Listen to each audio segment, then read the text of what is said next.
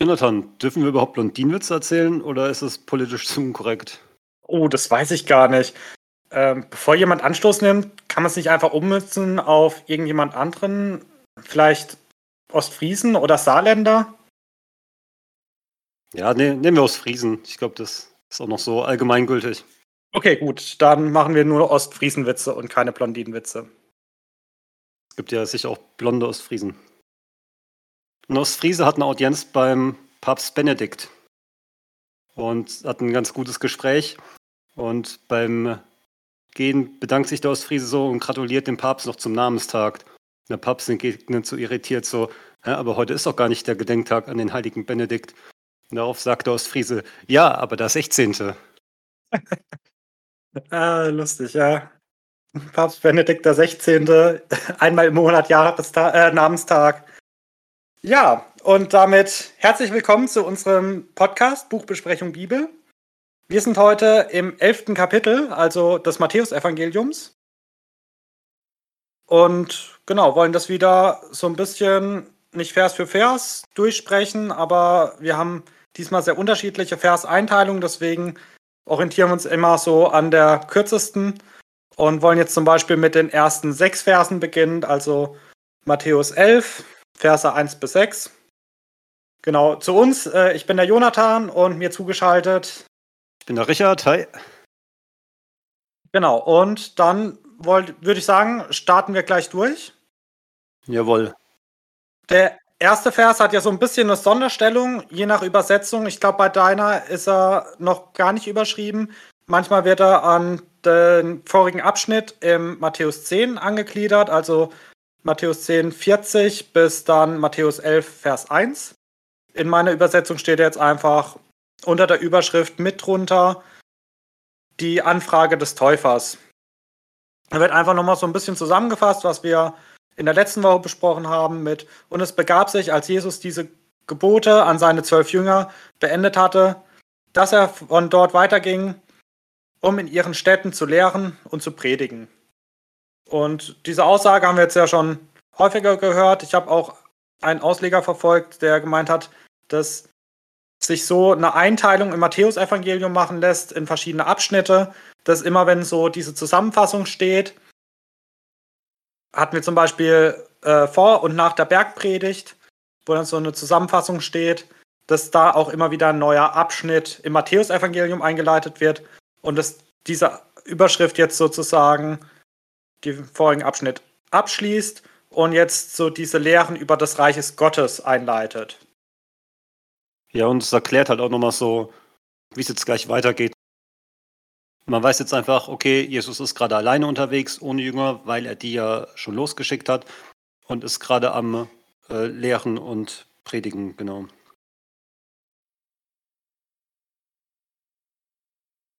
Ja, viel mehr habe ich zum ersten Vers auch nicht zu sagen. Ich würde sagen, zu die nächsten Verse, da habe ich mir ein paar mehr Notizen gemacht. Das ist jetzt Johannes, der Täufer, ist im Gefängnis und er hat anscheinend noch genug Freiräume, dass er trotzdem Kontakt zu seinen Jüngern haben kann.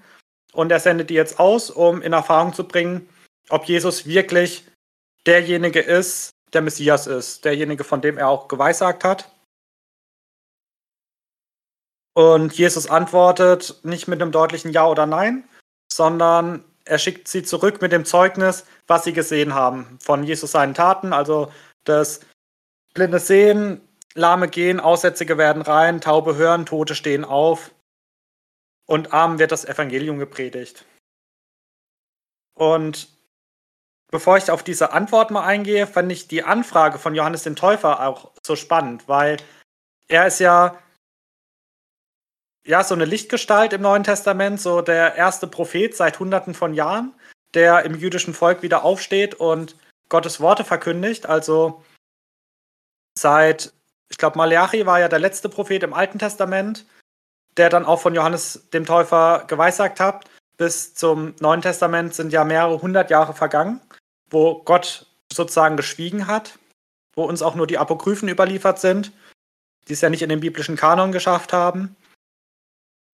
Und Johannes hat ja, ja Jesus den Weg geebnet, hat vom Himmelreich gepredigt Und er hat auch Jesus als Messias bekannt. Also dieses, äh, seht, das ist das Lamm Gottes, was äh, hinwegnimmt die Sünden der Welt. Haben wir ja schon gelesen. Also eigentlich weiß er das schon. Und da stellt man sich ja schon so die Frage, warum Johannes jetzt trotzdem nochmal eine Bestätigung braucht. Richard, hast du dir vielleicht Gedanken gemacht, was äh, dazu geführt haben könnte, warum jetzt Johannes vielleicht ins Zweifeln kommt? Ja, weil mir ist es natürlich auch direkt aufgefallen, so ein Johannes, der bei, bei Jesu Taufe ja dabei war, der ihn ja direkt als Messias erkannt hat und gesagt hat, eigentlich müsstest du mich taufen, dass der jetzt hier auf einmal fragt und sagt, bist du das wirklich? Ich habe von einem Ausleger gehört, es könnte vielleicht daher sein, dass Johannes ja sehr, sehr drastisch vom, vom Gericht, dass wir Buße tun sollen, ähm, so diese, diese warnenden Predigtstil hatte. Aber jetzt Jesus kommt und halt das Ganze eher gemütlich mit, also gefühlt gemütlich, mit den äh, Zöllnern und Sündern ähm, bespricht, dass halt so dieses, diese Härte, die er angekündigt hat, da jetzt noch nicht da, der Fall ist. Also dass wir viele Juden damals erwartet haben, dass wenn der Messias kommt, dass er die Römer aus dem Land schmeißt, dass, dass er da jetzt direkt Gottes Reich aufbaut.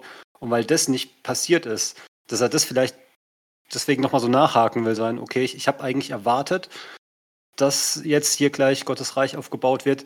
Ähm, und deswegen bin ich mir ein bisschen unsicher, kannst du es mir trotzdem nochmal bestätigen? Das ist ein ganz spannender Aspekt, dass du so auf die Lehre von Jesu eingehst. Den hatte ich gar nicht auf den Schirm, weil ich habe mir so überlegt, dass es vielleicht was ganz Persönliches ist. Also Johannes, der große Prophet, ähm, war so, ja, der erste Prophet seit langem, ist er jetzt hier ins Gefängnis geworfen worden. Und da kann ich mir auch vorstellen, oder das hatte ich mir so überlegt, dass es vielleicht einfach so eine persönliche Situation ist. Er hat von dem Messias geweissagt, dann hat er ihn gesehen, er hat ihn getauft.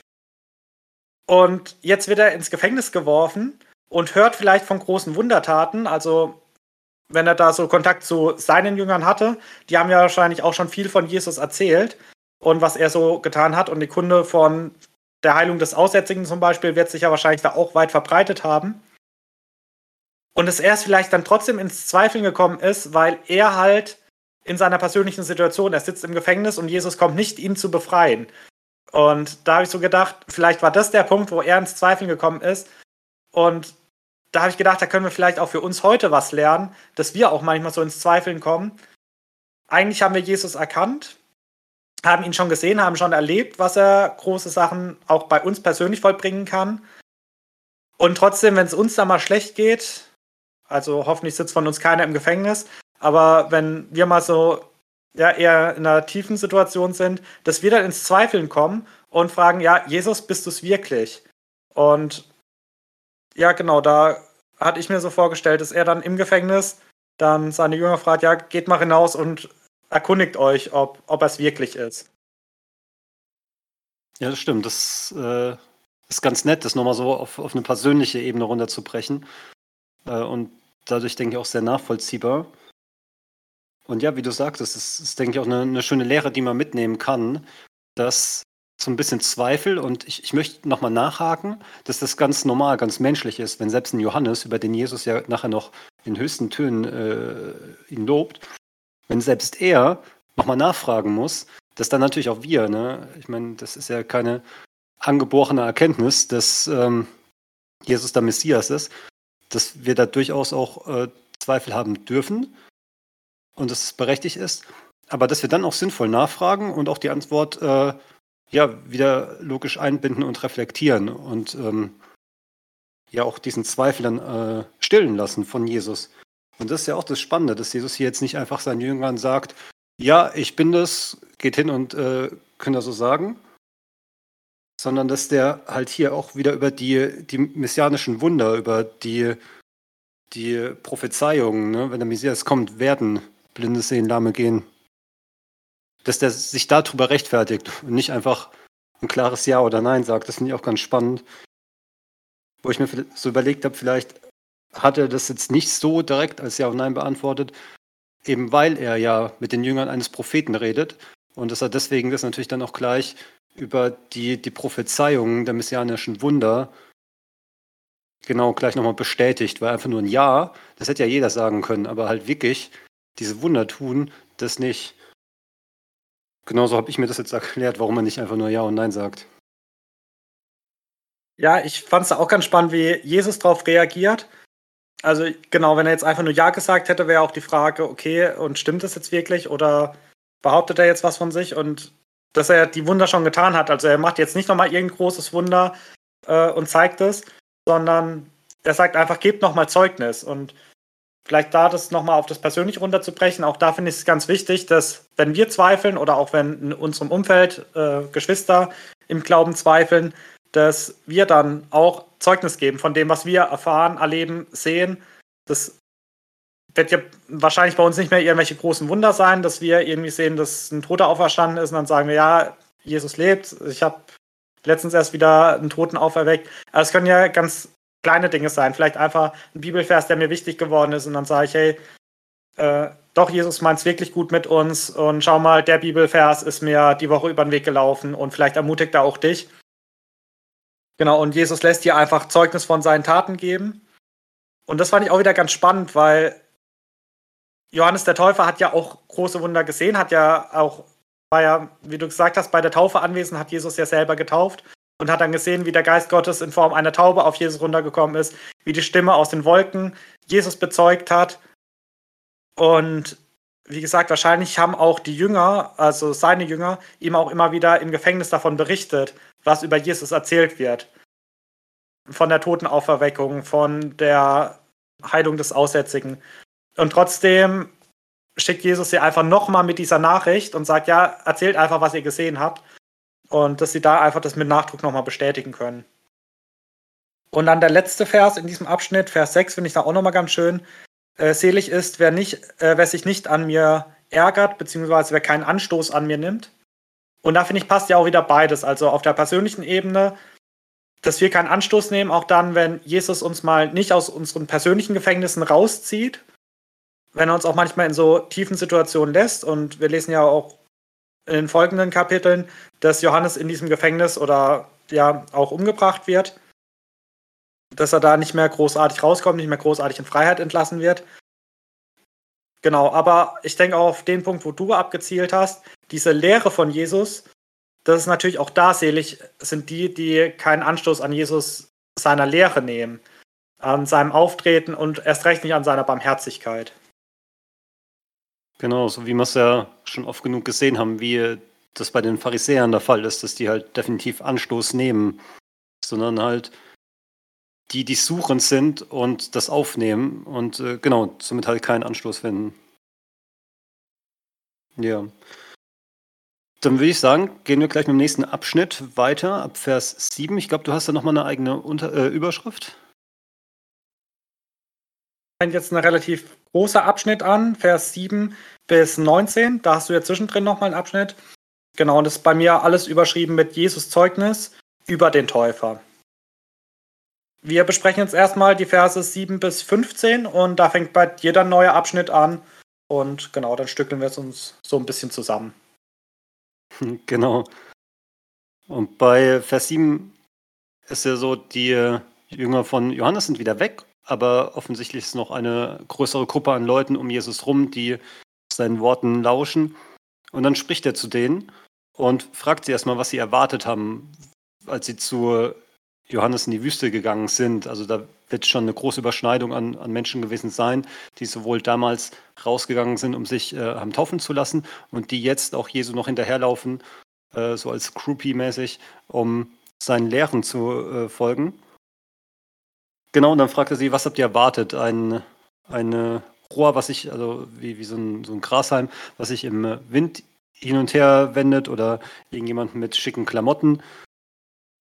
Und ich habe mir dann so ein bisschen die Frage gestellt, warum fragt der so eine, eine rhetorische Frage? Ne? Also was, was hätte man da jetzt darauf antworten sollen? Weil zu Johannes sind ja Leute in die Wüste rausgegangen und, und viele werden es angenommen haben und wirklich Buße getan haben und sich haben taufen lassen. Und genau, einfach diese, diese Erwartungshaltung, die Jesus da abfragt, die kann ich nicht so ganz nachvollziehen. Ähm, vielleicht spricht er Leute an, die rausgegangen sind und dann sich nicht haben taufen lassen und gedacht haben, okay, also ich hab, hätte gedacht, da steht jetzt jemand, der deutlich schicker gekleidet ist. Ich kann mir vorstellen, dass er gerade die anspricht, von denen er dann in Vers 18 redet, von denen, die an Johannes und seine Art Anstoß genommen haben, die gesagt haben, ähm, er isst nichts, er trinkt nichts, also muss er von einem Dämon besessen sein. Vielleicht hat er genau diese dann auch angesprochen hat. Ja, gut möglich, weil wir haben ja eh, das zieht sich so ein bisschen durch dieses Kapitel, dies, diese, diese beiden Seiten. Einmal die sehr harte Lehre, wie Johannes sie hat, einmal die sehr weiche Lehre wie, und, und gnädige Lehre, wie Jesus sie hat, ähm, worauf ja vielleicht auch dieser Zweifel des Johannes äh, beruhen könnte. Ähm, genau, und Jesus geht ja dann auch später drauf ein. Ne, der eine ist hart, der andere ist weich, der eine wird als besessen erklärt, der andere als Fresser und Säufer. Genau, und so kann es natürlich hier auch, auch sein, dass er hier zu den Leuten spricht, genau wie du sagtest, die, die dann halt Anstoß an Johannes genommen haben, weil er halt nicht so war, wie sie es erwartet haben. Und dann äh, beginnt ja Jesus, den Johannes so zu loben. Und kurz davor sagt er noch, dass er auf jeden Fall ein Prophet ist. Also fragt die Leute, was habt ihr erwartet, dass er äh, total wetterwendisch ist und, und jedem nach dem Mund redet oder dass er so ein Schickimicki-Mensch ist oder ein Propheten. Und dann bestätigt er halt das mit den Propheten. Und das finde ich so, so, spannend, weil du ja gesagt hast, äh, Johannes war seit langem einer der ersten Propheten wieder. Aber er war halt auch der letzte Prophet. Also äh, im ganzen Alten Testament haben wir immer wieder Propheten, die auf den Messias hinweisen. Und der letzte, ähm, in einer Predigt habe ich so gehört, quasi der vor der Türschwelle stehend, der, der letzte in einer langen Reihe, ähm, das ist dann Johannes. Und dann kommt Jesus. Also ja, wirklich der direkt vorne dran. Und dann, obwohl er so hochgelobt wird, heißt es ja dann hier in Vers 11, ich versichere euch, von allen Menschen, die je geboren wurden, ist keiner bedeutender als Johannes der Täufer. Trotzdem ist selbst der Geringste in Gottes himmlischen Reich größer als er. Und das finde ich so ein starker Vers, weil das nochmal die Dimension von Gottes Reich ausdrückt, dass selbst der, der krasseste Mensch hier auf Erden geringer ist als der niedrigste im Reich Gottes. In deiner Übersetzung steht, der von Menschen geboren ist. Bei mir heißt es einfach nur geboren ist. Ich habe auch in einer anderen Übersetzung gelesen, der je von einer Frau geboren wurde. Okay, ja, so steht es nämlich auch bei mir in der Übersetzung. Ich habe äh, gedacht, du hättest es vorgelesen, der von Menschen geboren ist, weil, ähm, ja, das finde ich, macht es nochmal deutlicher, weil Jesus ist ja eigentlich auch von einer Frau geboren worden, von Maria. Und dass Jesus sich ja da auch unterordnet. Und genau, dann hatte ich noch Gedanken dazu. Ich weiß nicht, ob du da jetzt drauf eingehen wolltest, ob ich das jetzt vorwegnehme, dass alle, die im Himmelreich sind, also der Kleinste im Himmelreich, und alle, die im Himmelreich sind, sind ja nicht von Menschen geboren, sondern aus Geist geboren. Und Jesus gliedert sich da ja schon ein, also er ist natürlich auch durch Geist geboren, ist ja sogar durch Geist gezeugt worden. Und ähm, genau, und wir alle, die wir an der Gemeinde arbeiten, am Reich Gottes arbeiten, sind durch den Heiligen Geist geboren und können uns deswegen in diese zweite Kategorie eingliedern. Aber ich wollte ja nichts vorwegnehmen. Alles gut. Ich meine, Jesus ist da ja auch ganz klar das, das Bindeglied der uns ja auch die, die Tür öffnet. Ähm, genau, und in einem Predigt hieß es dann quasi, dass Johannes so der Letzte vor dieser Türschwelle ist und dann kommt die Tür selber, Jesus. Und jeder, der auch nur ein bisschen über diese Türschwelle hineingeht und dann der Geringste im Reich Gottes ist, der ist drin, der ist dabei und ist somit höher zu achten als alle anderen, die draußen vor der Tür warten. Ähm, klar wird äh, Johannes auch in, in, Gottes Reich eingehen, aber halt hier zu Erdzeiten äh, ist er halt noch geringer als selbst der kleinste Handel, der in Gottes Reich die Toiletten putzt. Und das finde ich halt so, so mächtig, weil das einfach zeigt, wie unbedeutend alles hier auf Erden ist und wie unermesslich viel höher alles im Himmel sein wird. Und das erklärt dann nämlich auch diese Rangliste. Wir hatten es auch letzte Woche schon davon so, warum macht Gott jetzt eine Rangliste und sagt, einer ist, ist der Höchste oder, oder wie auch immer. Und auch hier tut er quasi wie so eine Rangliste machen. Von allen Menschen hier auf Erden ist, ist Johannes der krasseste oder wie, wie schreibt er hier? ist keiner bedeutender, wo man sich auch erstmal so fragt, oder wo ich mich zuerst gefragt habe, okay, warum fängt der jetzt schon wieder so eine Rangliste an? Will der, dass ich mich jetzt ansporne, damit ich auch bedeutend werde? Aber nein, er sagt es hier, um diesen Vergleich deutlich zu machen. Egal wie bedeutend du hier auf Erden bist, es ist äh, nichts im Vergleich dazu, wenn du es egal wie und wenn es nur als geringster Mensch ist, in Gottes ewiges Reich eingehst. Also, hattest du jetzt die im Himmelreich sind, als die verstanden, die verstorben sind und jetzt im Himmel sind? Oder auch die, die hier auf Erde schon am Himmelreich arbeiten? Also ich habe das so verstanden, als die, die dann im Himmelreich schon sind. Also ich bin jetzt noch nicht, ich bin jetzt noch ein Erdenbürger, noch bin ich in dieser Rangliste äh, auch unter Johannes. Genau, aber ja, besser als, als Kleinster in Himmelreich einziehen, als äh, hier Ruhm und Ehre wie ein Johannes hier auf Erden zu sammeln. Das äh, habe ich so verstanden. Hättest du es anders da ausgelegt? Ja, spannend, genau. Ich hätte jetzt so verstanden, also erstmal, so wie du sagst, ist ja hochinteressant mit dieser Rangliste in Anführungszeichen, die Jesus hier auftut, wo wir, wenn wir das Alte Testament gelesen haben, ja auch schon sehr namhafte und große Propheten kennengelernt haben. Also ich musste gleich an Elia und Elisa denken, die, die ja auch riesen Wunder getan haben, Feuer vom Himmel regnen lassen, auch Tote auferweckt. Und ja, trotzdem werden die hier von Jesus jetzt unter Johannes den Täufer geordnet. Hatte ich auch überlegt, ob das vielleicht einfach damit zu tun hat, dass der letzte ist, der letzte Prophet, so wie du ihn ja schon genannt hast, der ja das neue Zeitalter, will ich es mal nennen, das heilsgeschickliche Zeitalter einläutet, wo ja, Jesus jetzt hier auf der Erde ist, der Jesus ja auch selber getauft hat. Und dass er deswegen so der Größte ist. Also gerade wenn man diese, äh, ich hatte es in der letzten Folge, glaube ich, schon mal genannt, diese progressive, die fortschreitende Offenbarung Gottes betrachtet. Und Johannes schließt so das Zeitalter der Propheten ab, in dem jetzt auch in seiner Zeit alles in Erfüllung geht, was die Propheten eigentlich so vorausgesagt haben. Also natürlich, es gibt auch noch, auch äh, zum Beispiel bei Jesaja, Prophezeiungen, die jetzt erst noch nach Jesus in Erfüllung gegangen sind und auch teilweise nach der heutigen Zeit noch in Erfüllung gehen werden. Aber ja, die Propheten haben ja ganz deutlich immer auf Jesus hingewiesen und Johannes hat es ja in deutlichster Form gemacht und Jesus ist jetzt aufgetreten. Also er hat ja auch gesagt, das Himmelreich ist nah. Jetzt durch Jesus Auftreten ist das Himmelreich ja auch schon hier aufgetreten.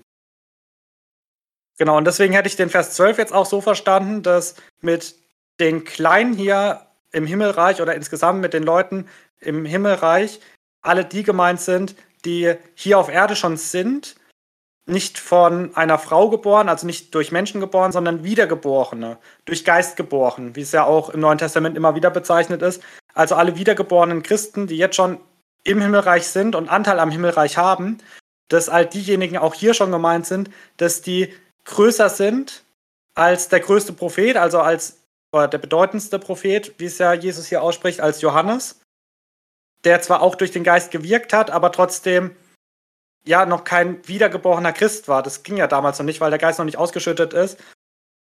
Und Jesus sich da natürlich als Ersten auch einreiht. Also ich bin so ein bisschen dran hängen geblieben beim ersten Lesen, ob Jesus sich jetzt kleiner macht als Johannes. Und das kann ich mir nicht vorstellen. Und ich mir gut vorstellen, dass Jesus sich hier als der erste Himmelsbürger einreiht, weil er ja auch durch den Geist gezeugt und vor allem auch durch den Geist geboren ist, allerspätestens nach der Taufe, wo der Geist ja sichtbar auf ihn herabgekommen ist. Und so es dann später auch zu Nikodemus sagt, dass jeder, der ins Himmelreich kommen will, muss von neuem geboren werden, also muss durch den Geist geboren werden. Und dass wir jetzt alle doch auch größer werden können als Johannes der Täufer, weil wir nicht rein fleischlich sind, sondern auch geistlich.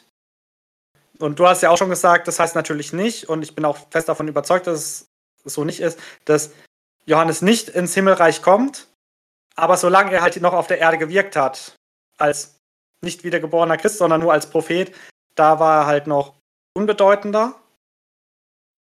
Und dann erst nach seiner Wiedergeburt ist er dann auch in diesen bedeutenderen Kreis, in Anführungszeichen, wie gesagt, so Rangfolgen sind ja immer schwierig, aufgestiegen. Ja, das ist auf jeden Fall eine Auslegung, die ich so auch gut nachvollziehen kann. Eben weil Gott ja, dadurch, dass er alles geschaffen hat, immer einen sehr äh, einheitlichen Blick auf alles hat. Und sobald wir uns zu ihm bekehren, sieht er uns ja schon an, wie, wie seine geliebten reinen Kinder. Auch wenn wir jetzt hier noch auf der Erde festhängen, aber in seinen Augen sind wir schon so, wie, wie wir später sein werden. Und von dem her greift da mit Sicherheit Gottes Zeitlosigkeit, sodass äh, er das auf jeden Fall auch jetzt für uns schon Gültigkeit hat. Von dem her gehe ich da auf jeden Fall mit. Dann noch ganz kurz, bevor wir zum Ende des Kapitels kommen, Vers 14. Da bin ich ein bisschen drüber gestolpert. Da heißt es sinngemäß, Johannes ist Elia. Und das finde ich ein bisschen schwierig, weil einfach zu sagen, die eine Person ist gleich die andere Person. Das heißt ja in, äh, im Alten Testament, dass Elia nochmal kommen wird oder in einer ähnlichen Form und dass das quasi hier Johannes jetzt entspricht. Wobei sich das für mich immer so ein bisschen komisch anhört. Ich weiß nicht, ob du da eine gute Erklärung zu dem Sachverhalt hast. Ja, über den Vers bin ich auch gestolpert und dran hängen geblieben. Ich habe da jetzt auch keine abschließende, perfekte, theologisch einwandfreie Antwort. Was ich mir gut vorstellen könnte und auch von verschiedenen Auslegern gehört habe, ist, dass er im Geiste des Elias gepredigt hat, also einfach vom selben Geist geleitet. Und ein Ausleger ist auch nochmal auf die Wortbedeutung von Elia eingegangen. Das heißt ja, mein Gott ist der Ewige. Und davon ist auch ganz spannend, dass Jesus einleitet mit, wenn ihr es annehmen wollt. Also nicht, er ist Elia, sondern wenn ihr es annehmen wollt, dann ist er Elia. So für diejenigen, die es annehmen wollen, für die wird Johannes zu dieser Freudebotschaft, mein Gott ist der Ewige. Und diejenigen, die es halt nicht annehmen wollen, die verwerfen ihn wie alles andere auch. Und da hat es auch keine größere Bedeutung. Anders könnte ich mir gerade auch nicht vorstellen. Also Elia ist ja nicht verstorben, er ist ja in den Himmel aufgefahren. Genau, du hast ja auch schon gesagt, es ist ja auch prophezeit, dass er wiederkommen soll. Manche sagen, dass es einer der zwei Propheten in der Offenbarung sein wird, dass Elia da nochmal kommt. Aber wie das genau aussehen soll, kann ich mir nicht vorstellen. Aber wir haben ja auf jeden Fall die biblischen Berichte, dass Johannes von einer Frau geboren wurde, also von der Hannah hieß sie, glaube ich. Ähm, also hier ist er nicht irgendwie vom Himmel herabgekommen. Und so stelle ich es mir eher dann vor, wenn Elia wiederkommt, dass er, so wie er in den Himmel aufgefahren ist, dass er herabkommt und nicht, dass er irgendwie regener äh, regenerationsmäßig hier durch Wiedergeburt auf die Erde kommt. Du meinst reinkarnationsmäßig, ne? Ja, danke. Also genau, durch Reinkarnation, durch Wiedergeburt hier irgendwie auf die Erde gekommen ist. Ja, und äh, wir sehen ja auch später noch, dass er zum Beispiel auf dem Berg der Verklärung, da war er, war er auch leiblich anwesend und da wurde er auch nicht hingeboren, da war er ja auch auf einmal zack da und ist dann auch von dort wieder weg. Also vielleicht ist ja auch das das Wiederkommen, was prophezeit wurde, wobei es da weniger Bedeutung hat. Ja, genau. Also ich glaube, das war da einfach so, so ein kurzer Einblick in den Himmel. Da war ja, glaube ich, auch Mose mit dabei beim Berg der Verklärung. Genau. Also ich würde es für mich persönlich so beantworten, dass er im Geiste Elias also einfach dieselbe Nachricht verkündet hat und auch diese Namensbedeutung vom ewigen Gott, dass er diese Botschaft verkündet hat. Und das aber auch nur für den relevant ist, der das auch annehmen will. Ja, wollen wir dann weitermachen mit dem nächsten Kapitel? Ich habe da wieder eine Überschrift. Bei dir geht es, glaube ich, nahtlos weiter. Genau. Also das nächste Abschnitt ist bei dir Vers 16 bis. Bis 24 ging es, wobei wir dann bei dir nochmal bei 19 einhaken. Das heißt, wir machen jetzt nur 16 bis 18. Machen wir ein ganz kleines Stückchen weiter. Ja, willst du uns da deine Überschrift verraten? Genau, hier in der Hoffnung für alle heißt es, das Urteil von Jesus über seine Zeitgenossen.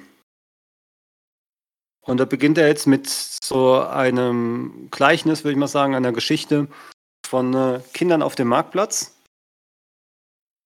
Und wie die so ein bisschen spielen und irgendwelche Leute spielen dann, oder irgendwelche Kinder spielen dann freudige Lieder und die anderen wollen nicht dazu tanzen, und dann spielen sie traurig Lieder und das passt den anderen auch nicht. Und dann vergleicht er das so ein bisschen mit den, den Leuten in seinem Umfeld. Dass man, ich würde es mal zusammenfassen, als man kann es den Leuten nicht recht machen. Und das ist ja auch in unserer Gesellschaft so, so ein Standardspruch, ne? Allen Leuten recht getan ist ein Ding, das keiner kann. Von dem her finde ich, kann man das so, so schön nachvollziehen, ähm, wie sich Jesus da gefühlt haben muss mit dieser, mit dieser Rolle, ja, alle haben irgendwelche Erwartungen und es passt doch keinen. Und wir hatten es ja auch schon häufig erzählt mit diesem, dass sie von Johannes gesagt haben, er wäre besessen und von Jesus, er wäre ein, Fresser und Weinsäufer. Und das ist hier halt quasi dann, damit erklärt er dann dieses Gleichnis. Und das finde ich so spannend, dass wir, wir haben ja viele Gleichnisse, aber hier haben wir jetzt so ein Geschichtsgleichnis und direkt nebendran das, was er damit meint. Also wir müssen jetzt nicht rumrätseln, was er mit diesen Kindern auf dem Marktplatz wohl äh, meinen könnte, sondern es wird hier halt direkt erklärt. Also egal, wie das Evangelium den Leuten gebracht wird, ob es in, in Strenge und äh, hier das Reich Gottes ist nahe, tut Buße, lasst euch taufen, äh, das passt den Leuten nicht. Und wenn es in Güte und Barmherzigkeit ist und man hat Gemeinschaft auch mit Sündern und Zöllnern und tut mit denen auch mal feiern, dann passt es den Leuten auch nicht. Also so egal wie man die, die gute Botschaft den Leuten präsentiert, sie finden immer irgendwas, warum sie es nicht annehmen wollen.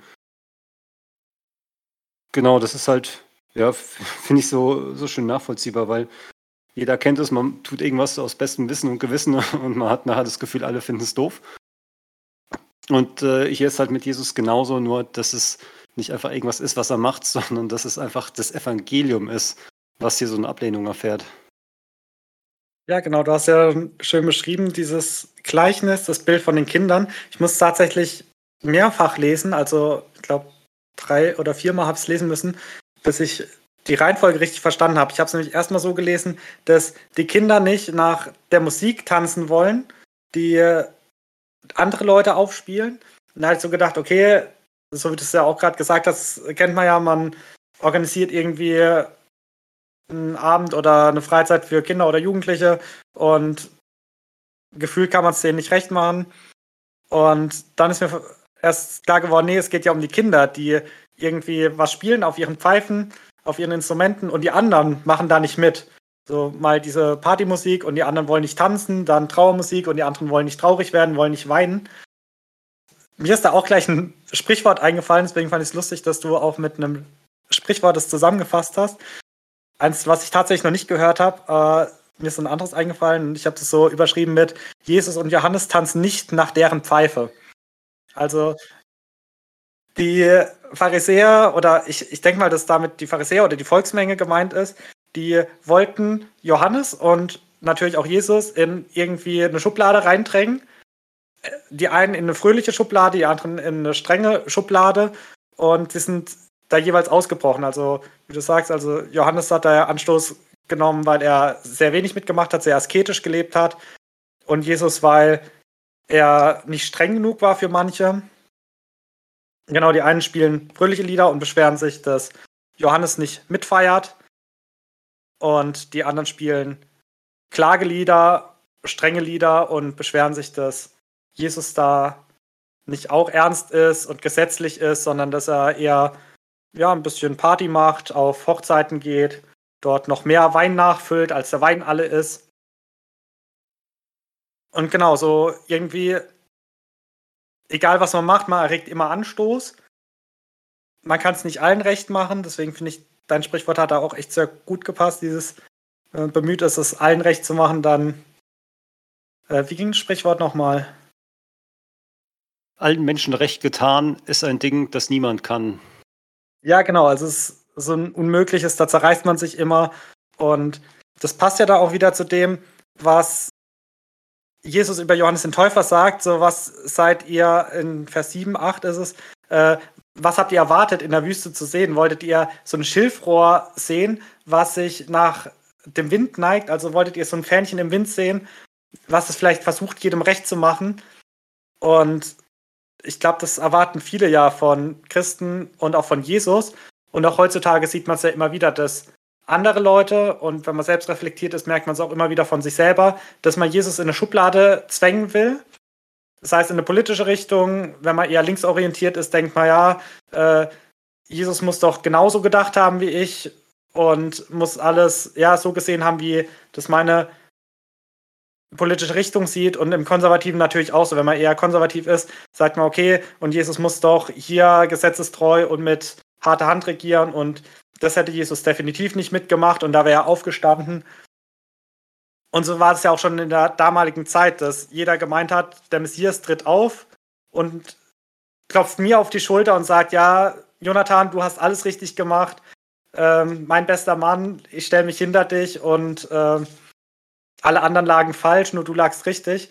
Und so ist es halt nicht. Und so war es in der damaligen Zeit nicht, aber so ist heute auch nicht. Wenn ich anfange, irgendein Pfeifenspiel anzustimmen oder ja, in irgendeine politische Richtung hinzureden, ich kann nicht erwarten, dass Jesus da immer nach meiner Pfeife tanzt und es genauso sieht, wie ich gesehen habe. Und wir müssen einfach auch mit Demut hingehen und sagen, ja, ich richte mich nach Jesus aus und nicht hingehen und sagen, Jesus, richte du dich mal nach mir aus. Ja, das finde ich auch so, so, eine spannende Überlegung. Also gerade hier, wie wir lesen, alle Leute an allen Ecken und Enden mit Jesus in Konflikt kommen oder Anstoß finden, weil sie eigentlich erwartet haben, ah ja, der Messias, der wird mich bestätigen.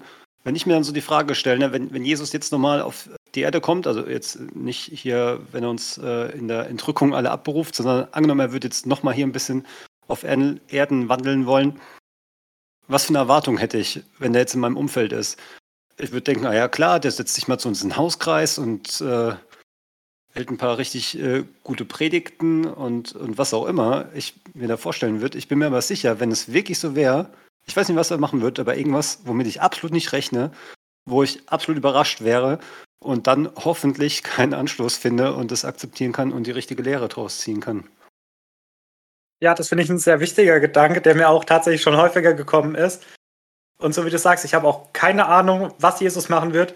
Er wird mir auf jeden Fall vor den Kopf stoßen. Wird mich in irgendwelchen Situationen so überraschen. Und so wie du sagst, die einzige richtige Reaktion ist dann, dass man hoffentlich keinen Anstoß nimmt, sondern sich dann ihm demütig unterwirft und sich nach ihm ausrichtet. Und deswegen passt es ja auch, was in Vers 6 steht. Also selig ist, wer nicht an mir Anstoß nimmt. Wollen wir dann fortführen? Ähm, wir haben jetzt gesagt, die Verse 20 bis 24 ist so unser nächster Abschnitt. Der ist bei mir überschrieben mit Jesus Wehrufe über galiläische Städte. Genau, ich habe jetzt keine extra Überschrift. Er fängt bei mir jetzt einfach an. Mit scharfen Worten tadelte Jesus dann die Städte, in denen er die meisten Wunder getan hatte. Okay, bei mir heißt es, dass Jesus scheltet die Städte, also auch ein sehr schönes altes deutsches Wort. Und ja, also kurz zusammengefasst, er nennt hier jetzt ein paar Stadtnamen und sagt, dass sie äh, verderben werden, weil sie große Wunder von ihm gesehen haben und wahrscheinlich auch die Wunder, die seine Jünger in seinem Auftrag getan haben, er sie ja im vorigen Kapitel ausgesandt hat. Und sie tun nicht Buße, sie kehren nicht um. Und da finde ich es dann ganz spannend, dass er sagt, die anderen Städte, nimmt in Bezug auf, äh, was was, ich glaube, Tyrus und Sidon, für mich viel bekannter, Sodom und Gomorra. Äh, und sagt dann, wenn sie das gesehen hätten, was ihr seht, dann hätten sie Buße getan, dann wären sie umgekehrt. Und deswegen wird es im Endgericht für sie erträglicher sein als für euch. Ja, gerade dieser Vers 23b, wo das mit Sodom erwähnt wird. Da heißt es bei mir, wenn die mächtigen Taten, die du erlebt hast, in Sodom geschehen wären, würde, würde die Stadt noch heute stehen. Und das finde ich auch so, so ein krasser Satz, wenn man sich überlegt, wie, wie die Stadt vernichtet wurde, obwohl äh, er ja noch mit äh, Abraham darüber diskutiert hat. Und hier heißt es einfach, ne, wenn äh, die Wunder, die Jesus und seine Jünger in der Stadt, ich glaube, da spricht er gerade mit Kapernaum, getan hätten, wenn er die Wunder in Sodom gemacht hätte, dann hätten die, so wie äh, die Leute in Ninive damals, hätten sie Sack und Asche angezogen, hätten ihre äh, Sünden bereut und die Stadt wäre verschont geblieben. Und das bringt es halt ziemlich auf diesen Punkt. Genau, ich habe mir das so notiert. Wem viel gegeben ist, von dem wird viel erwartet. Also wie wir es ja auch von dem Gleichnis mit den Talenten kennen. Ähm, manchen wird wenig anvertraut, manchen wird viel anvertraut. Aber wenn man viel bekommt, dann sollte man halt auch viel zurückgeben. Und ich habe das hier für mich so ein bisschen ähm, ausgefüllt. Ich weiß nicht, ob die Übertragung da jetzt so passend ist, aber quasi den Städten, denen viele Wunder gegeben sind, von denen wird auch viel Glauben erwartet. Und Städten, denen wenig Wunder oder ja, halt weniger äh, von, von Jesu Lehre, wo er seine Jünger nicht hingeschickt hat. Wir haben ja im letzten Kapitel gelesen, dass, dass sie eben nicht in die nicht-jüdischen Städte gehen sollten, ähm, dass von denen halt auch weniger erwartet wird.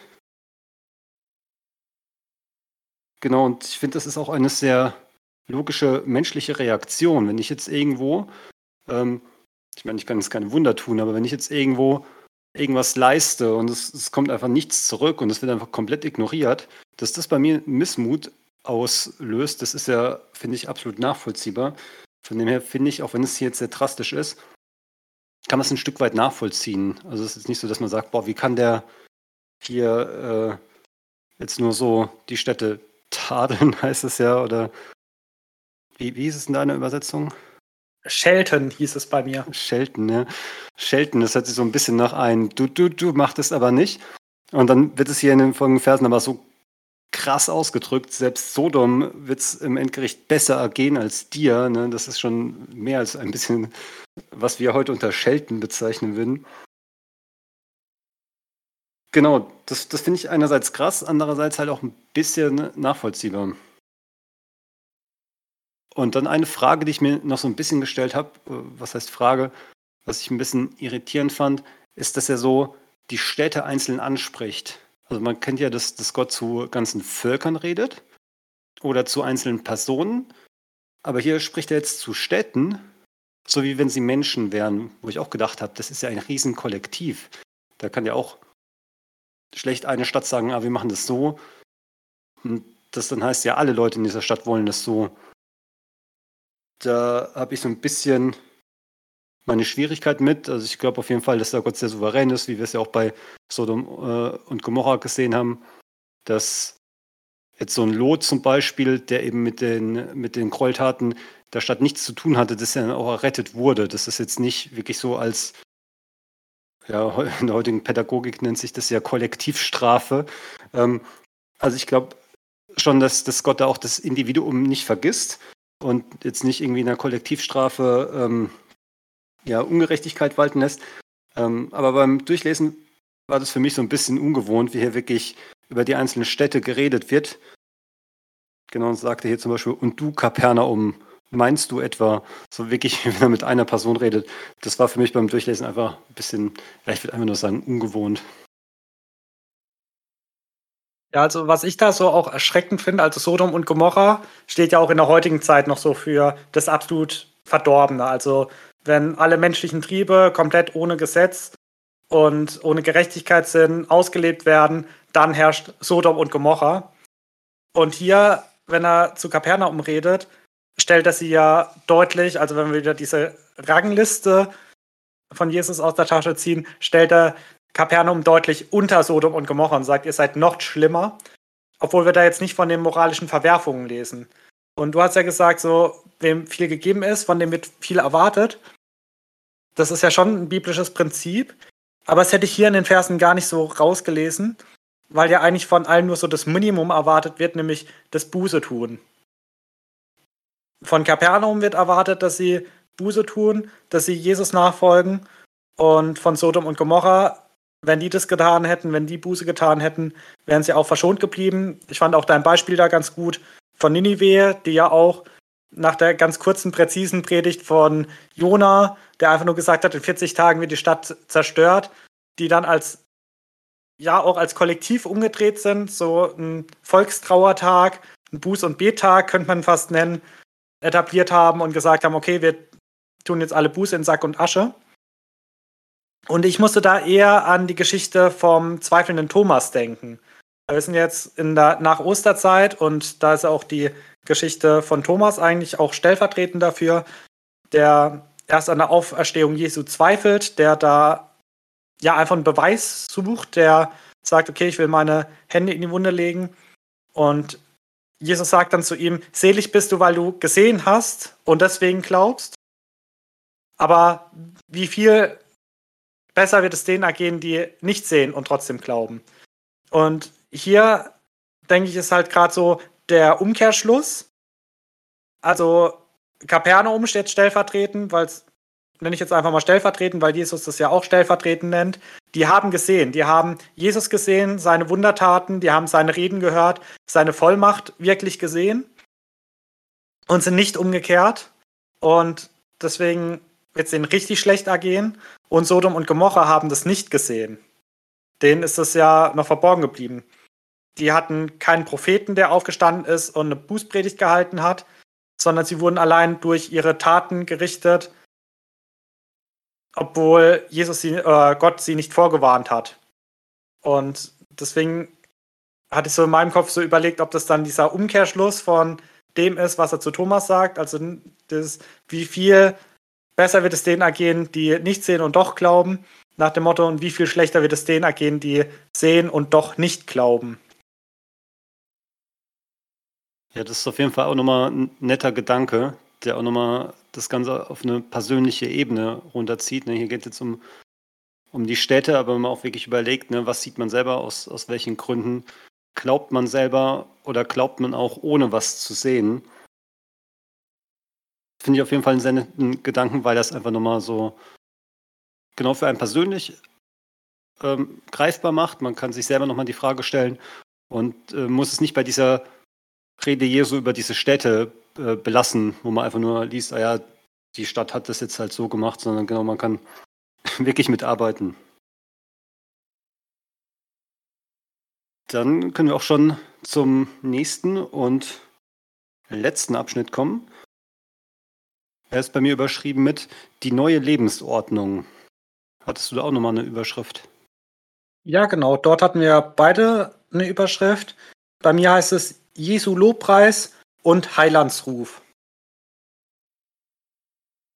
Genau, Lobpreis. Ne? Am Anfang preist er ja nochmal den Vater dafür, dass er halt die, die Erkenntnis quasi den, wie heißt es hier, den Unwissen enthüllt hat und nicht den Klugen. Also auch wieder, wie, wie wir es die letzten Mal schon hatten, könnte man hier vielleicht auch so schreiben, die, die sich für klug halten.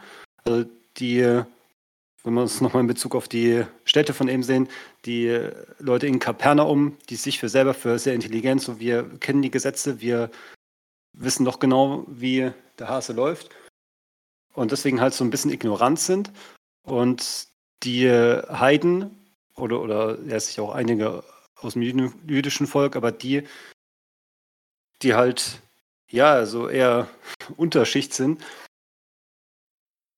Genau, dass die halt die Wahrheit erkannt haben und dann keinen Anstoß gefunden haben. Genau, und das ist ja auch wieder ein Prinzip, was, was wir auch schon häufig äh, gesehen hatten. Und Jesu sagt denen ja dann zu, dass er ihnen ein, ein leichtes Joch geben wird. Und das fand ich ganz spannend, weil äh, beim, beim Joch habe ich ein bisschen nachrecherchiert und das äh, bezieht sich anscheinend ziemlich auf die Gesetze. Also wessen Gesetze ich äh, nachbefolge dem ich mich unterwerfe, dessen Joch trage ich dann. Ich meine, das war ja für so ein Zuggeschirr eigentlich ein Joch. Ähm, also quasi für wen arbeite ich? Wenn ich jetzt einen Ochsen im Joch habe, dann zieht der meinen Pflug. Und wenn ich halt von irgendjemandem ähm, Nachfolger bin und seine Gesetze erfülle, dann habe ich quasi sein Joch an. Und äh, das sagt er jetzt quasi, dass sein Joch leicht ist. Und das finde ich so spannend, nachdem wir in den vorherigen Kapiteln gelesen haben, wie er die Gesetze des äh, alten Bundes verschärft. Wo er halt wirklich sagt, ja, es steht geschrieben, du sollst nicht töten, aber ich sag dir, du darfst nicht mehr schlecht äh, über jemanden denken. Erst tut er die Geschle äh, Gesetze verschärfen und dann sagt er, ja, aber meine Gesetze einzuhalten, ist ein leichteres Joch. Und das wirkt halt einerseits paradox, aber andererseits, wenn man drüber nachdenkt, dadurch, dass er halt auch die Vergebung wieder mitbringt, sind wir diesen Gesetzen nicht mehr untertan. Also wir, wir kommen jetzt nicht in die ewige Verdammnis, nur weil wir einmal gegen Gesetz verstoßen haben, was ja passieren würde, wenn wir uns nicht an Jesus halten, dann müssten wir zwar die nicht verschärften Gesetze einhalten, aber wir müssten sie zu 100% einhalten und ein überschreiten, das, das wäre es gewesen. Genau, und von dem her ist auch wieder nachvollziehbar, dass dieses Joch, Joch einfach leichter ist. Genau, so viel mehr Gedanken habe ich tatsächlich gar nicht mehr zu diesen letzten Versen. Aber ich bin mir sicher, du hast noch ein bisschen was Spannendes auf Lager. Genau, ich habe mir zu den letzten Versen mehrere Notizen gemacht. Ich möchte es sogar noch mal kurz unterteilen, so die ersten zwei Verse, äh, drei Verse, 25 bis 27. Das wäre bei mir so Jesu Lobpreis. Und dann ähm, Verse 28 bis 30, also dieser Heilandsruf, wie er genannt wird. Beim Lobpreis hat es ja schon angesprochen, dass er Gott, seinen Vater, dafür lobpreist, dass er diese Wahrheit den Weisen verborgen und den Unmündigen offenbart hat, so wie es bei mir in der Übersetzung ist. Also hier weise und unmündig.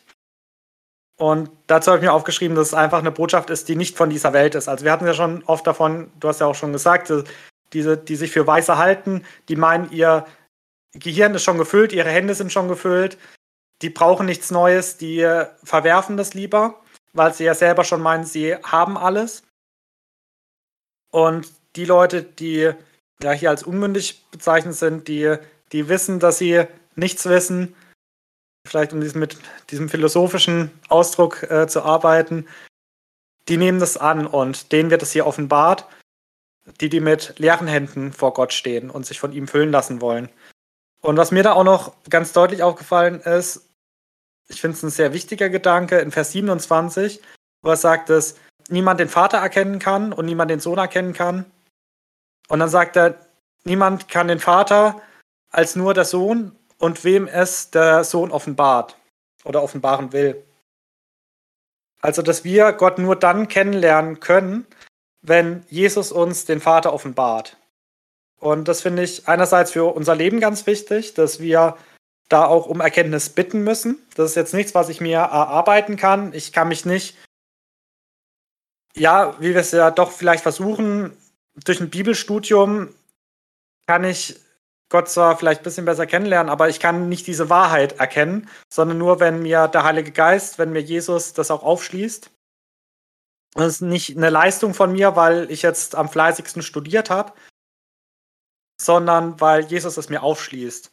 Weil sonst würde ich ja zu diesen Klugen gehören, denen diese Wahrheit verborgen ist. Ich denke, das ist aber auch für unser Bibelstudium wichtig, gerade wenn wir im Alten Testament lesen, dass wir das immer durch Jesu Brille lesen müssen. Also niemand kann den Vater erkennen, außer wem es der Sohn offenbaren will. Das denke ich ist auch so ein ganz wichtiger Schlüssel fürs Alte Testament.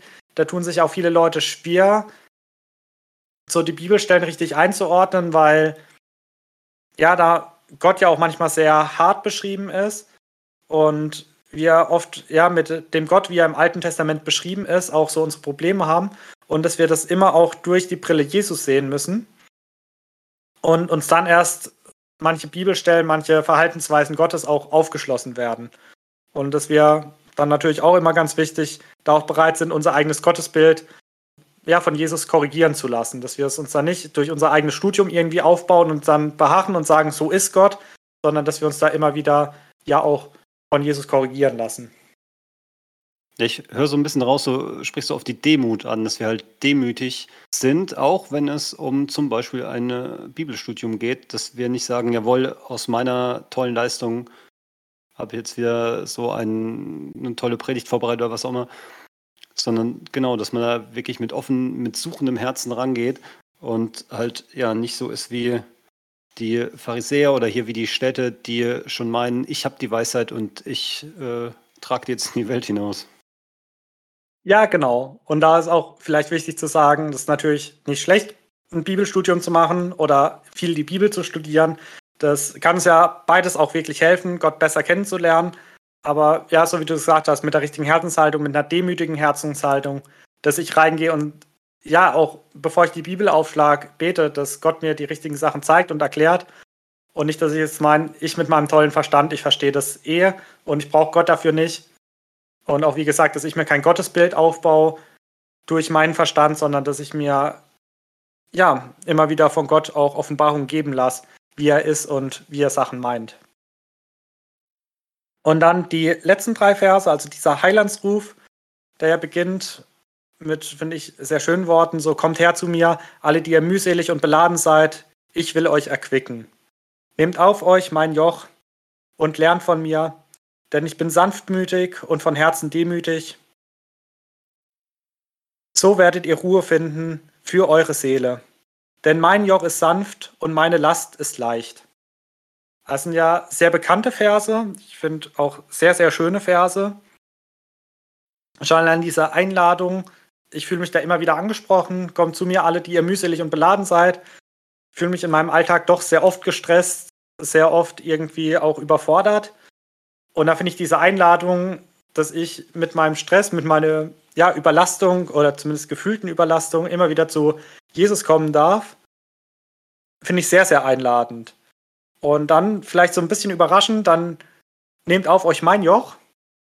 Und das ist ja vielleicht was, wo wir schon mal ein bisschen hängen bleiben. Also Joch, du hast ja schon beschrieben, ist ja im heutigen Sprachgebrauch nicht mehr so üblich, ist so ein landwirtschaftliches Gerät, wo man meistens einen Ochsen dran äh, bindet oder auch ein Pferd und ganz klassisch dann einen Pflug ziehen lässt.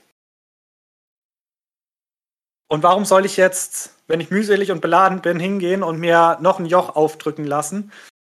Und das ist ja auch ein ganz wichtiges biblisches Prinzip, dass Jesus uns von äh, befreien will, dass er uns freimachen will von allem Falschen, aber auch natürlich, dass er uns in einen neuen Auftrag reinberuft. Also,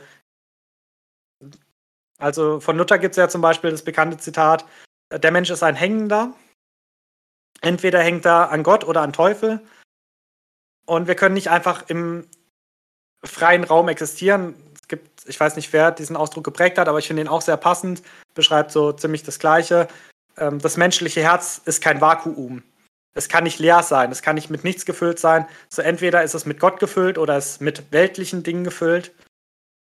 Und so ist auch, wir können nicht einfach als freier Ochse durch die Pampa ziehen, sondern wir stehen immer unter irgendeinem Joch.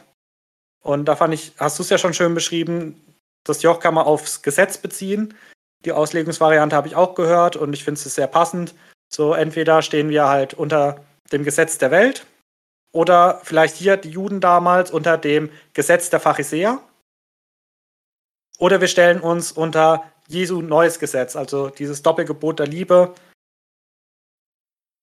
Und genau, da hast du ja auch schon angesprochen, das hört sich ja erstmal paradox an, so mein Joch ist sanft, meine Last ist leicht. Und wenn wir die Bergpredigt lesen und sagen, ja, das ist leicht, das, das schaffe ich, dann glaube ich, haben wir die Bergpredigt nicht richtig verstanden. Wenn wir da sagen, ja, das halte ich jeden Tag ein, äh, jeder Sekunde meines Lebens denke ich immer fromm und äh, mache nie was Falsches. Aber warum ist jetzt dieses Joch leicht? Und da habe ich, das ist schon länger her, aber es ist mir so im Kopf geblieben, dieses Bild, ähm, dass es so ein Doppeljoch gibt. Es gibt Doppeljoche, da steht nicht nur ein Ochse drunter, sondern zwei. Und ganz oft hat man die Doppeljoche zum Einlernen von jungen Rindern genommen. Da hat man eine erfahrene Kuh genommen und eine unerfahrene und hat die beiden unter ein Joch gespannt.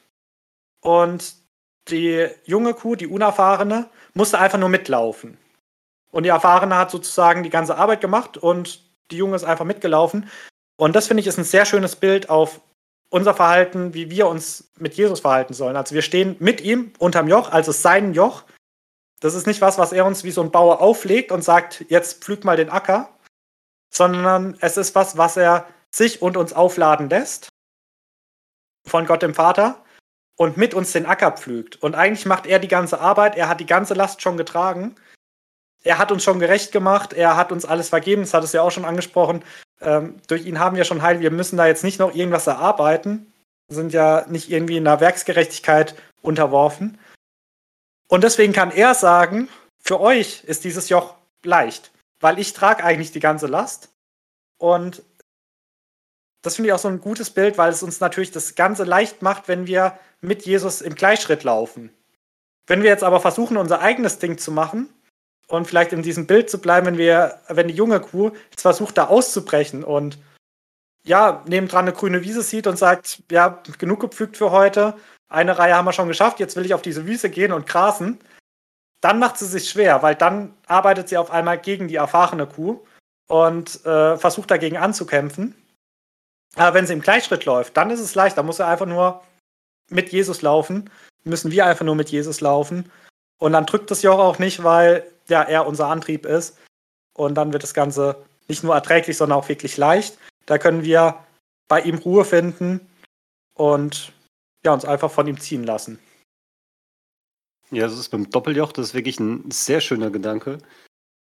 Also das kann man sich halt auch bildlich gut vorstellen, wirklich mit Jesus zusammen einen Acker zu pflügen und, und ja, jetzt nicht, äh, ich kriege jetzt ein Joch aufgelegt und äh, Gott steht dahinter mit der Peitsche und ich soll da, äh, also da ist es auf jeden Fall ein wunderschöner Vergleich.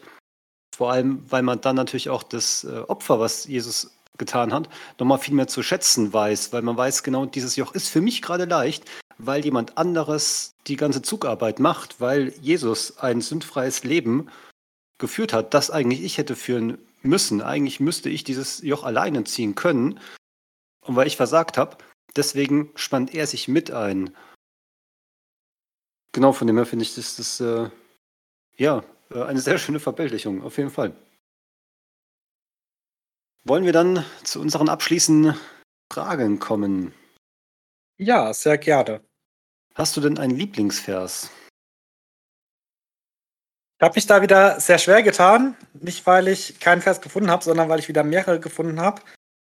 Ich habe überlegt, ob ich den gesamten Heilandsruf, alle drei Verse nehme. Oder nur den ersten davon. Also Vers 28 kommt zu mir, alle, die ihr mühselig und beladen seid, weil ich die alles so schön finde. Habe mich aber für ein bisschen einen anderen Vers entschieden, nämlich für Vers 6. Und selig ist, wer sich nicht an mir ärgert. Oder wer nicht an mir Anstoß nimmt. Einfach weil ich finde es fasst einfach so Jesu Botschaft ziemlich gut zusammen. Und genau, selig sind wir, wenn wir nicht an ihm Anstoß nehmen, wenn wir ja, das gerne annehmen. Was ist denn dein Lieblingsvers? Ich habe mir den Vers 11 rausgesucht. Da wird erst nochmal Johannes, der Täufer, sehr gelobt und gesagt, es gibt äh, keinen Menschen, der bedeutender ist als er. Trotzdem ist selbst der Geringste in Gottes himmlischen Reich größer als er.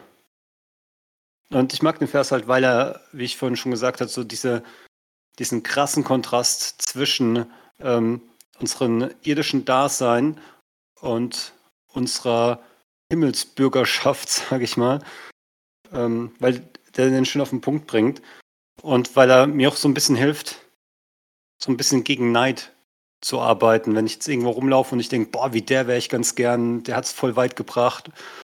Und dann äh, kann dieser Vers einfach so ein bisschen einen nochmal auf den Boden der Tatsachen zurückholen und sagen, ja, im Moment, der hat es hier gerade auf Erden weit gebracht, aber das hat halt für, für die Ewigkeitsperspektive überhaupt nichts auszusagen.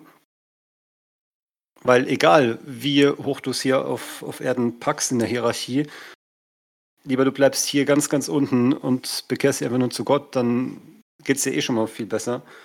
Genau, und das ist einfach ein, ein sehr schönes Prinzip.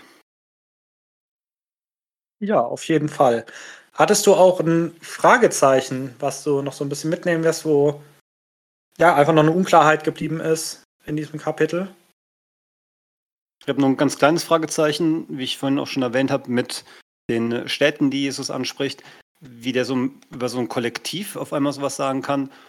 Wobei das jetzt, wie gesagt, nicht dramatisch ist, weil ich ihm da schon die Souveränität zutraue, dass er da auch auf Einzelschicksale schon Rücksicht nimmt.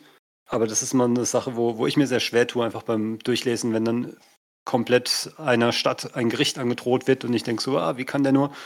Da sind ja auch nicht alle Leute nur einer Meinung. Ja, ich hatte im selben Abschnitt ein Fragezeichen, was bei mir auch noch geblieben ist. Aber vielleicht ein bisschen ein tiefgreifenderes. Nämlich, warum hat Gott bei Sodom und Gomorra nicht irgendwelche Wunder getan oder einen Propheten geschickt? So, Jesus sagt, wenn sie das gesehen hätten, würde die Stadt noch stehen. Dann hätten sie Buße getan und warum hat Gott da jetzt dann kein Wunder getan? Warum hat er sie da im, ich will es nicht sagen Unwissen, weil sie wussten wahrscheinlich schon, dass es schlecht ist, was sie tun.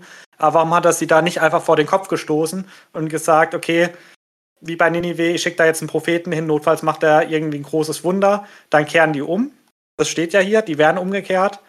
Warum hat er zugelassen, dass sie ja in ihrer Sünde verharren und deswegen auch gerichtet werden?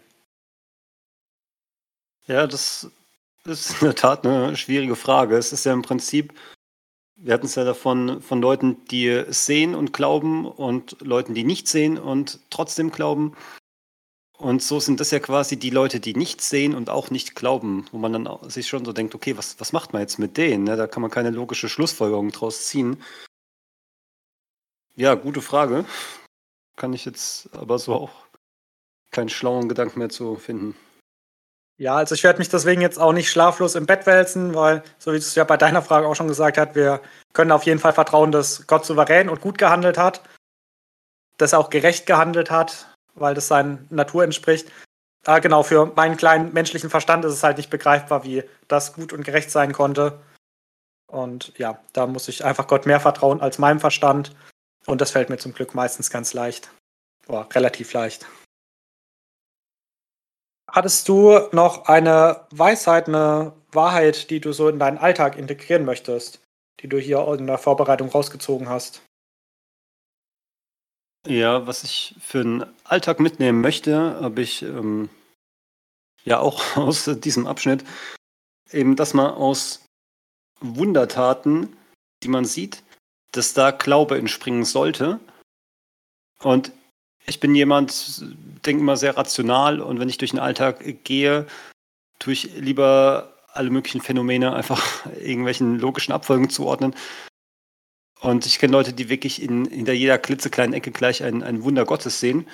Und da finde ich, möchte mich so ein bisschen inspirieren lassen, auch mehr Wirken Gottes im Alltag, sag ich mal, zu entdecken und auch die kleinen Wunder schätzen zu lernen, weil es ja nicht immer gleich ja, eine, eine krasse Krankheitsheilung oder eine Totenerweckung sein muss, da, damit der Glauben gestärkt wird oder damit man Dankbarkeit äh, Gott gegenüber empfindet. Genau, und da möchte, möchte ich mich ein bisschen üben, auch die, die kleinen Wunder des Alltags äh, Gott zuzuschreiben und schätzen zu lernen. Ja, sehr schön. Das ist ja auch gut in den Alltag zu integrieren. Bin mal gespannt, wie es da bei dir läuft. Ich habe mir vorgenommen, mir den Heilandsruf noch mal mehr zu Herzen zu nehmen. So dieses, vor allem diese Einladung, kommt her zu mir, alle, die ihr mühselig und beladen seid. Das will ich auch einfach im Alltag in Anspruch nehmen, weil ich glaube, dass ich ganz oft, gerade wenn ich mich mühselig, müde und beladen oder überladen fühle, dass ich mich da lieber in anderen Sachen vergrabe, dass ich dann lieber sage, okay, ich setze mich mal aufs Sofa, schalte mir eine ja, hirnlose Serie an, lass mich ein bisschen berieseln. Und dass ich da wirklich mit meiner Mühsal, mit meiner Müdigkeit, mit meiner Schlappheit und vor allem auch mit meinen Lasten, dass ich da wirklich zu Jesus gehe und mich von ihm erquicken lasse, weil ich glaube, dass es deutlich nachhaltiger ist, dass es mir besser tut. Und ja, dass ich das irgendwie, ja, mich lieber dann einen Spaziergang mache und mit ihm bete, dass ich die Bibel aufschlag und schaue, welchen Vers er mir schenken will und mich weniger von irgendwelchen weltlichen Dingen berieseln lassen. Das ist ja auf jeden Fall auch ein sehr schöner Vorsatz. Ja, okay. Und damit verabschieden wir uns dann auch von der Folge in euer Wochenende. Wünschen euch eine gute Zeit und eine gesegnete Zeit vor allem. Wir freuen uns natürlich wie immer über euer Feedback, wenn ihr uns schreibt auf die E-Mail-Adresse buchbesprechung-bibel.gmx.de oder wenn ihr uns auf den Podcast-Kanälen abonniert, äh, bewertet oder auch dort anschreibt. Wie gesagt, über Spotify gibt es die Antwortoption. Da könnt ihr uns gern auch ein öffentliches Post hinterlassen. Freuen wir uns auch sehr. Und ansonsten freuen wir uns natürlich auch, wenn wir uns dann wieder nächste Woche hören mit dem zwölften Kapitel und wenn ihr natürlich zwischendurch noch die Leserfolge anhört. Genau, damit verabschieden wir uns. Tschüss. Tschüss.